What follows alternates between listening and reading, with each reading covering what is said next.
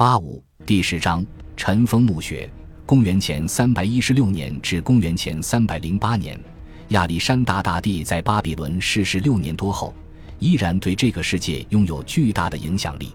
在欧洲，奥林匹亚斯与年幼的亚历山大曾经短暂地登上权力的巅峰，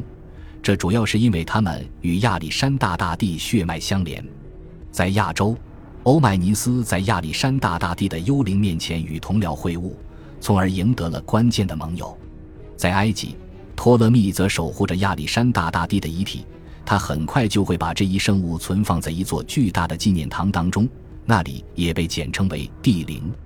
亚历山大大帝的遗体将吸引着源源不断的朝圣者前往该地，直至公元三世纪之后，他便消失在了历史长河之中。或许是在当时席卷整个城市的宗教骚乱中遭到了毁坏。曾为亚历山大大帝四处征战的老兵们，发现自己在帝国的任何一个角落都会被人们视为英雄人物与超凡之士，而银盾兵无疑是他们当中最受崇敬的英豪。全世界都知道亚历山大大帝对这支军队的信任，他总是派遣他们执行危险的任务，并且通过给他们的装备镀上白银来予以表彰。国王逝世六年多后。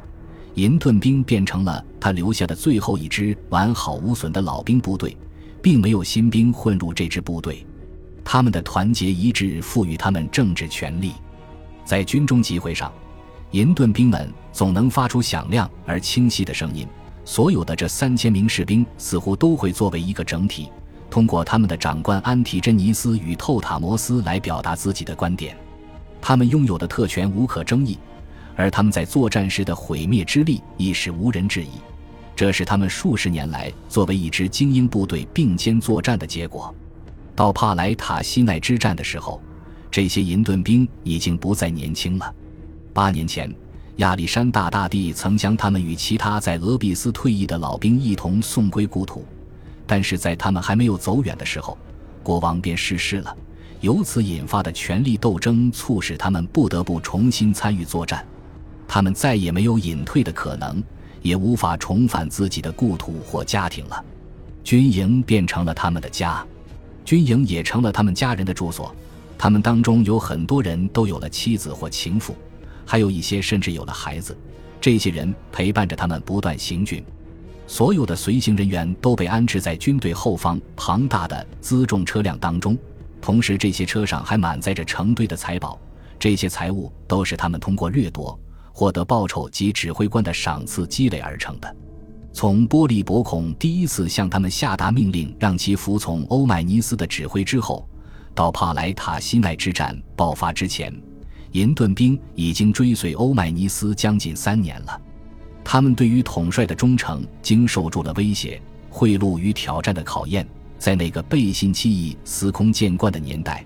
他们无疑是惹人注目的忠诚楷模。有一些人是出于对共治国王的崇敬而选择追随欧迈尼斯，而其他人要么是因为欧迈尼斯提供了丰厚的报酬，要么则是因为相信欧迈尼斯最终将会取得胜利，并且改善他们的命运。而真正的忠诚并非他们追随的动机。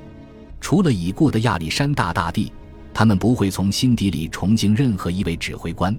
他们甚至还嘲笑其他人无法与自己匹敌。欧迈尼斯会用奉承之举来实现对他们的掌控，将他们称呼为我的保护者以及我生存的最后希望，并且不断提醒他们忆起自己辉煌的过往。欧迈尼斯告诉这些人，正是他们成就了亚历山大大帝的伟大。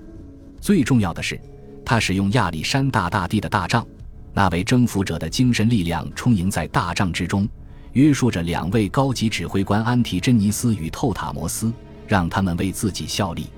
通过这般花言巧语、阿谀奉承以及巧妙操控，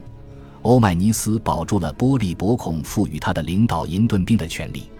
然而，这种领导地位十分诡异，既无法长久，也十分脆弱。他必须通过忠诚誓言来强化。欧迈尼斯必须定期让银盾兵对自己宣誓效忠。这些亚历山大大帝麾下最为伟大的战士与一个比他们年轻二十岁、曾经担任书记官的希腊人之间的纽带，并非坚不可摧。迄今为止，四位马其顿将军的贿赂和威胁都未能打破这条纽带，但是其中最为伟大的将领，独眼的安提柯仍然没有放弃这一尝试。感谢您的收听，喜欢别忘了订阅加关注，主页有更多精彩内容。